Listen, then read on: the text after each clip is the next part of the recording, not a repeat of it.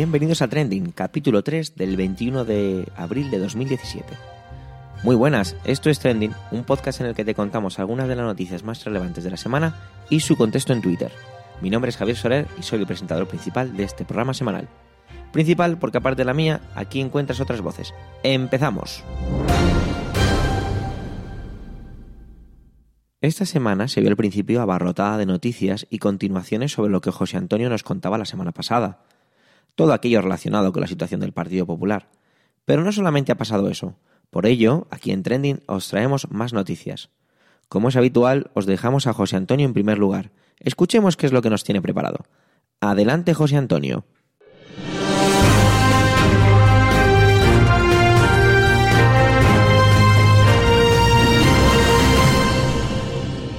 Hola Javier y hola a todos los que nos escucháis.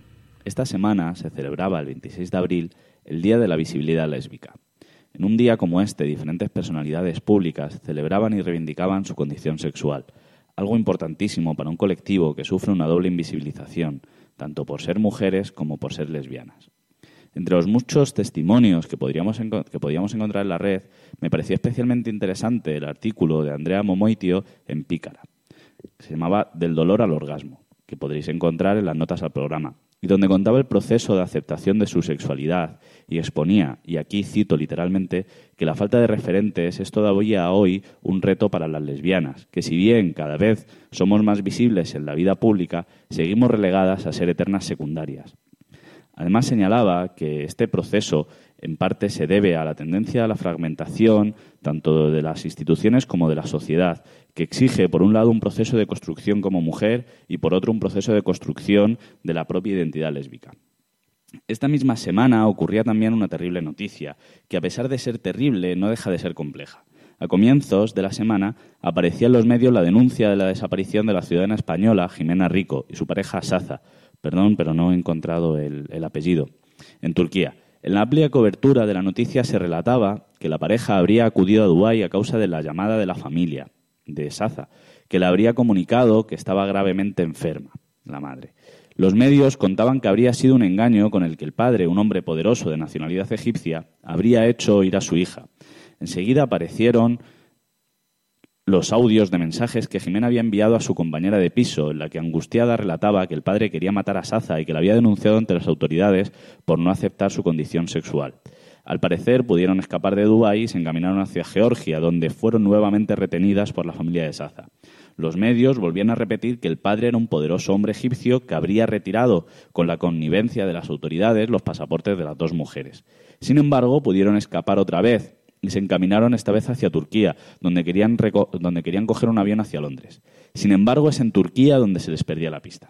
Días después serán encontradas en un centro de detención de Estambul, donde habrían sido retenidas al carecer de pasaporte. Además, se complicaba su puesta en libertad, pues les habían hecho firmar unos documentos bajo presión y les habrían aplicado la ley antiterrorista. En este punto hay que recordar que Turquía se encuentra en una situación política de tremenda inestabilidad después del golpe de Estado de este verano y la reacción del gobierno. Sin embargo, parece que todo se habría solucionado bien y que ya el sábado 29 por la mañana se dirigían al aeropuerto de Barcelona. Junto a esta noticia pasaba, desde luego, más desapercibida. No ocupaba el mismo espacio en los periódicos ni hora de emisión en las tertulias de la mañana, y es que el Reino de Arabia Saudí era incluido en la Comisión sobre la Mujer de la ONU. Hay que recordar que este Estado acumula denuncias contra los derechos humanos y más específicamente contra los derechos de la mujer. Un Estado donde las mujeres no pueden estudiar, trabajar o viajar en el extranjero sin el consentimiento de una figura jurídica que se llama así como el guardián. Eh, un país donde las mujeres tienen que enfrentarse a la prohibición de, de una cosa tan sencilla como conducir, es decir, donde se tienen que enfrentar a la imposibilidad de ser independientes. Poner estas dos noticias en relación es necesario en un contexto en el que cada vez más movimientos conservadores se han convertido en unos extraños colaboradores en pro de los derechos de los, homosexuales, en un enarbolamiento de la islamofobia. Y es que el problema de la defensa de los, el problema no es que la defensa de los derechos de los homosexuales pertenezca solo a un determinado grupo social. El problema es la utilización de una reivindicación de derechos para atacar a otra minoría. Y además, porque en esa defensa se construye un homonormativismo, es decir, una forma, lo que podríamos decir como una forma correcta de ser homosexual, es decir, no tener pluma, ser europeo y ser blanco o blanca. Ejemplos de estos son como eh, la búsqueda de votos del Frente Nacional entre la comunidad gay o la preponderancia que un personaje como Milo Yiannopoulos ha adquirido en Breitbart, eh, que es eh, la cadena de radio conservadora o libertarian que se denomina en Estados Unidos. Esto es lo que ha ocurrido en la noticia del secuestro de Jimena Isaza, de alguna manera. Y es que la construcción de una historia personal y muy emocional reconstruyó un relato en el que el mundo homosexual es terriblemente homófobo y un peligro para la comunidad gay. Sin embargo, en esta misma noticia, Saza, la pareja de Jimena, es una mujer lesbiana y a la vez, y a la vez musulmana. Resulta peligroso recurrir a este tipo de relatos que conforman nuestros prejuicios mientras se silencian las luchas de colectivos como el homosexual o el de las mujeres en países como Arabia Saudí. Convertimos problemas estructurales en problemas que atañen a personas particulares. Los árabes son homófobos y machistas. Sin embargo, desde instituciones como la ONU se da cobertura a legislaciones que oprimen en primer lugar y de forma específica a esas mismas mujeres y hombres árabes.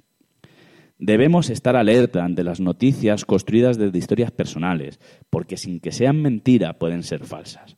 Y es que aquí es importante hacer una distinción esencial. La mentira resulta de una voluntad subjetiva de engañar, mientras que la falsedad resulta de un proceso epistemológico en el cual el enunciado no se corresponde con la realidad.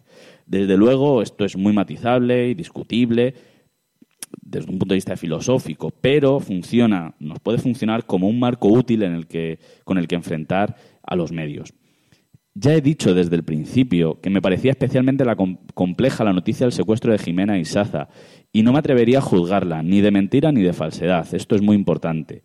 Pero a lo que sí que me resisto es una construcción de la realidad por parte de los medios en la que se nos enfrenta a unos y unas con otros y otras.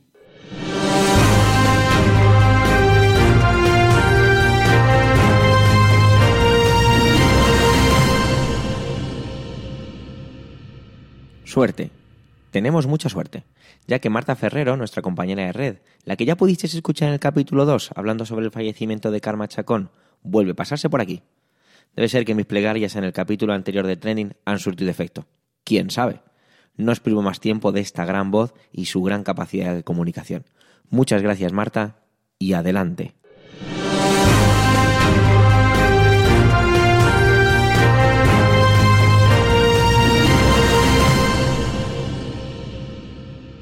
Este fin de semana se cumplen 100 días desde que Trump está en el gobierno de Estados Unidos.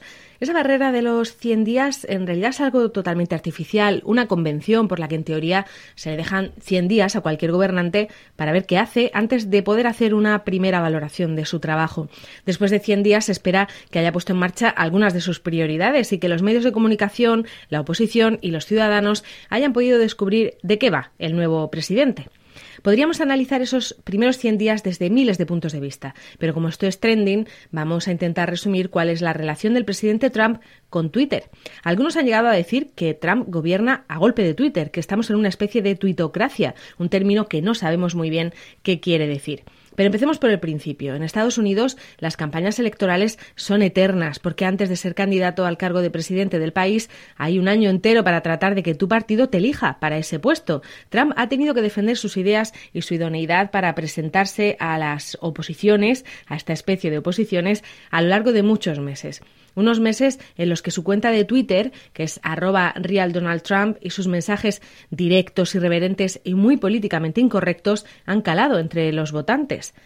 Trump eh, da la sensación de que dice lo primero que se le pasa por la cabeza, sin filtros y aparentemente sin estrategia, y por lo visto eso es algo que los ciudadanos de Estados Unidos han agradecido, han valorado, quizá porque el resto de los políticos parecen más artificiales, más eh, dictados por asesores y no tan naturales o tan auténticos como da la sensación de ser Trump. Fue Barack Obama quien comenzó a utilizar Twitter y Facebook en su campaña electoral. En su momento le conocimos como el presidente de Facebook, igual que ahora Trump parece ser el presidente de de Twitter. Obama fue también el primer presidente en transmitir en Facebook Live desde la oficina oval, el primero en contestar preguntas de la ciudadanía por medio de YouTube y el primero en utilizar un filtro de Snapchat, por ejemplo. El caso es que Barack Obama tenía su cuenta personal y siendo presidente abrió la oficial, la de POTUS, en 2015, unas siglas que te sonarán si has visto cualquier serie americana en la que salga la Casa Blanca, pero si no te suena te diré que son las siglas que corresponden a President of the United States. La primera dama, en su caso Michelle Obama, es FLOTUS, First Lady of the United States. No sé qué habrían hecho si hubiera ganado Hillary Clinton. Quizá Bill Clinton fuera FLOTUS por aquello de cambiar Lady por Lord, o quizás su título fuera First Gentleman y las siglas eh, acabarán siendo impronunciables. Por ahora no lo sabremos porque no ha llegado ninguna mujer a ser la primera presidenta de Estados Unidos y no sabemos cuál sería el papel del consorte masculino. Ahora mismo, POTUS tiene casi 17 millones de seguidores y la cuenta de Trump casi 28 millones y medio. ¿Y qué ha pasado con la cuenta de Obama, la que abandonó Obama con el nombre de POTUS? Pues se ha convertido en un archivo al que han bautizado como POTUS 44, en el que se recogen todos sus tweets hasta el último día, el 20 de enero de este 2017. Tiene 15 millones y medio de seguidores y hay pocos, eh, pocos posts publicados. La verdad es que solo lo abrió en el año 2000, 2015. Eh, desde luego eh, no publicó al ritmo que lo está haciendo Donald Trump. Lo que sí es cierto es que Barack Obama es el primer presidente de Estados Unidos que deja un legado digital, algo en lo que también hay que hacer una transición entre un presidente y otro. Los medios de comunicación estaban convencidos de que una vez convertido en presidente, Trump dejaría su verborrea tuitera y se centraría en los mensajes más oficiales, eh, publicando con esa cuenta de POTUS. Pero se equivocaron. Le costó incluso cambiar de teléfono móvil, se empeñaba en utilizar el suyo en lugar del dispositivo más seguro, en teoría, que le ofrecía la Administración. Finalmente sí que ha hecho ese cambio de teléfono. Sigue llevando su cuenta Real Donald Trump y la utiliza para lo mismo que la usaba antes, para soltar todo lo que le dé la gana. Ha decidido no dar apenas ruedas de prensa, así se evita hablar con los periodistas que, según él, se dedican solamente a dar noticias falsas. Tampoco hace comunicados. Los periodistas americanos y los que se dedican a la política internacional ya saben que tienen que estar pendientes de la cuenta de Trump porque ahí es donde negocia con empresas, comenta polémicas de todo tipo, critica a presidentes de otros países y ofende a sus rivales políticos, incluso a los de su propio partido y a los medios, porque tiene especial obsesión por los medios de comunicación. Trump no solo parece haber decidido gobernar a través de Twitter, sino que también es uno de sus grandes protagonistas. Antes diríamos eh, que un presidente o un político da mucho juego para las caricaturas, ahora decimos aquello de que es carne de meme. Hemos visto convertirse en virales sus imágenes tratando con poca educación o con poca caballerosidad a su esposa, Melania, pegarse la corbata con cinta adhesiva para que no se mueva. incluso se creó una aplicación gratuita que permitía cambiar el texto de una de sus imágenes, esa en la que Trump enseña un cuaderno con un acuerdo que acaba de firmar y que habrás visto en miles de versiones personalizadas. Por cierto, si te apetece hacer tu propio meme, la aplicación es Donald Rose Executive Doodle. En fin, es fácil de encontrar y es gratuita.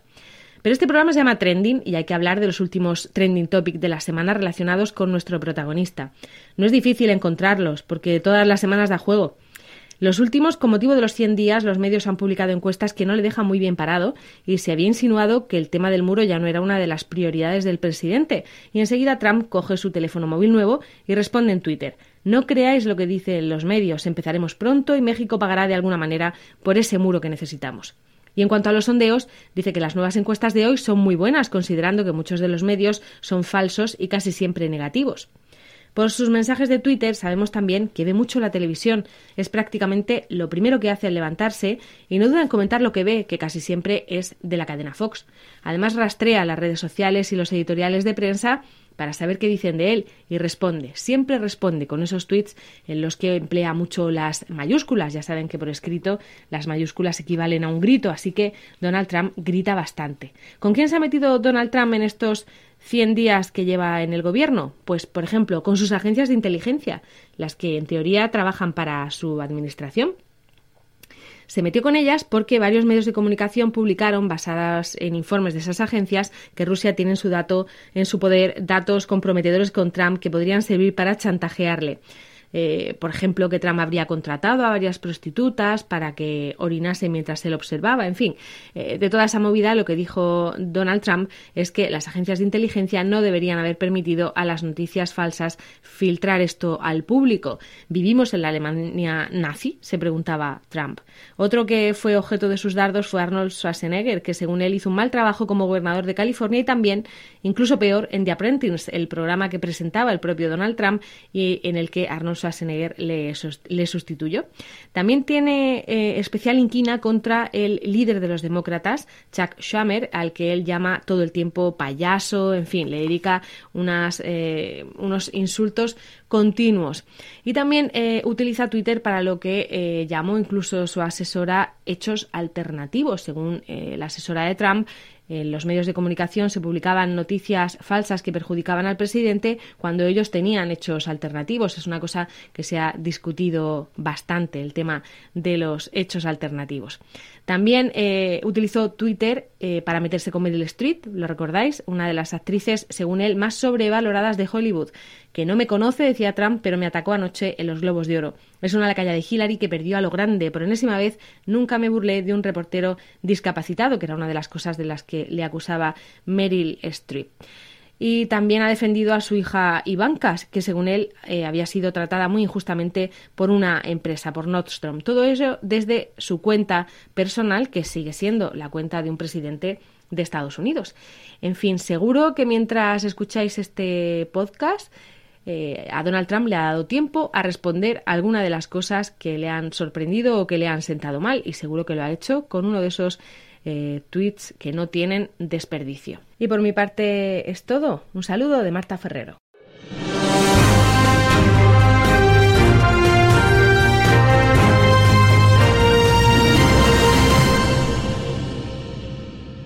A veces a uno las noticias le encuentran y no al revés. Eso es un poco lo que me ha pasado a mí esta semana. Os dejo con mi intervención. Adelante yo.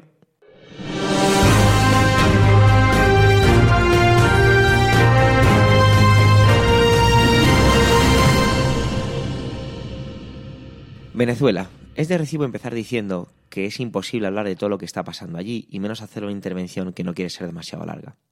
Por ello quiero dividir esta intervención en dos pequeñas partes. Y la primera de ellas es la que me voy a centrar sobre aquella noticia que salía el 26 de abril, miércoles, en la que Venezuela expresaba su intención de abandonar la OEA, la Organización de Estados Americanos. ¿En qué se basa esta organización? Bueno, pues fue fundada, y leo textualmente en su página web, con el objetivo de lograr en sus Estados miembros como lo estipula así el artículo 1 de la Carta, un orden de paz y de justicia, fomentar su solidaridad, robustez su colaboración y defender su soberanía, su integridad territorial y su independencia. ¿Qué es lo que hace? Pues vuelvo a leer textualmente lo que dice su web.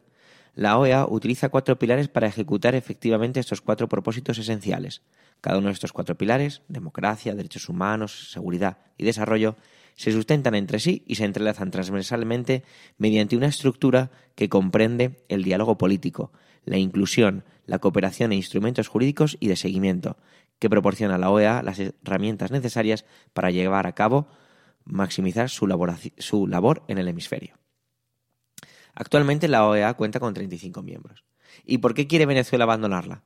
Bueno, pues que es que el Consejo Permanente de la organización convocó a los ministros de Exteriores de los Estados miembros para realizar una convocatoria y analizar la crisis que vive Venezuela, sin el consentimiento de esta, a consecuencia de las revueltas y la inestabilidad que vive el país actualmente. El canciller, perdón, la canciller Delcy Rodríguez afirmaba que pretender intervenir y tutelar a Venezuela está destinado al fracaso. Incluso denunció el comportamiento ilícito y desmedido del secretario Luis Almagro. Este defendía en un vídeo dentro de la web de la, de la OEA su compromiso en su cargo frente a un régimen que había, en sus palabras, vaciado la democracia, reprimido, atacado, borrado la libertad, la paz, el diálogo y la Constitución. Otras afirmaciones que relataban el vídeo era que no podemos llamar revolución a este régimen que subyuga a su pueblo, y añadía que era el momento de devolver la soberanía a la gente de Venezuela. Convocar elecciones generales constituye un verdadero amor a la patria, entre otras afirmaciones. Nicolás Maduro presidente de Venezuela, publicada en su cuenta de Twitter el día 26 de abril de 2017, Día de Dignidad e Independencia. He dado un paso de gigante para romper con, el intervencionismo imperialista. Por dignidad, Nos vamos de la OEA. La votación tuvo 19 votos a favor, 10 en contra y 4 abstenciones. Un escenario no demasiado rotundo. Será la primera vez que un Estado miembro de la OEA anuncia su intención de abandonarla, apelando al artículo 143. Este proceso dura dos años. ¿Os suena? Es inevitable acordarse del Brexit por parte del Reino Unido y la Unión Europea, aunque evidentemente esto es distinto. Finalmente, el viernes, el gobierno de Venezuela presentaba la carta con la solicitud de abandono de la OEA. Otra vez nos acordábamos de aquella carta con Theresa May del Reino Unido. ¿Qué supone esto realmente?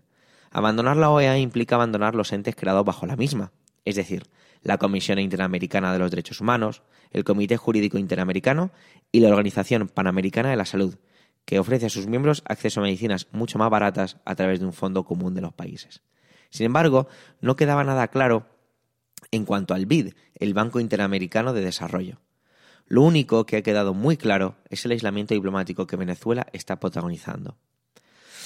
Voy ahora con la segunda parte, y es que decía que esta noticia me había encontrado a mí. ¿Por qué? Pues mirar, yo tengo una alumna que es venezolana. Su madre hace pocos días volvió de Caracas y se la veía muy afectada. Yo, haciendo un poquito Utilizando un poco de tacto y siempre reiterando mis deseos de no molestar, aproveché que una mañana vino su padre a traer a la niña para preguntarle sobre Venezuela. El doctor, ya que su padre es médico, se mostró muy dispuesto y lo que me dijo era que simplemente me iba a dar ejemplos, hechos, para que yo mismo viera y dibujara un boceto de lo que allí ocurre.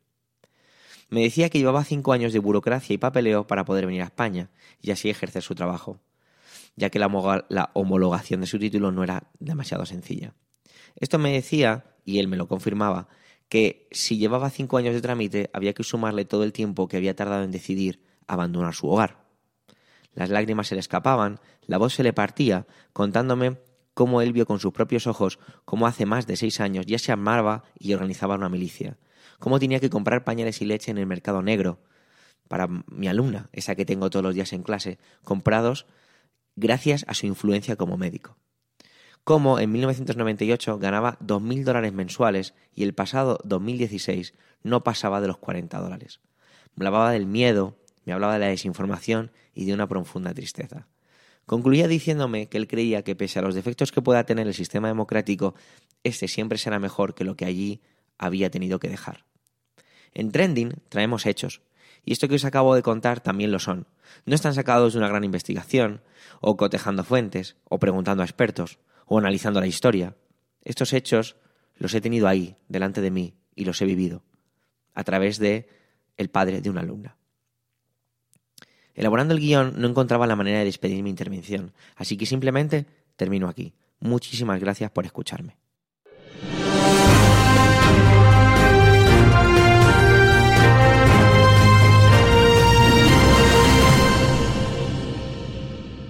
Es el momento de ir despidiendo ya este cuarto capítulo de Trending.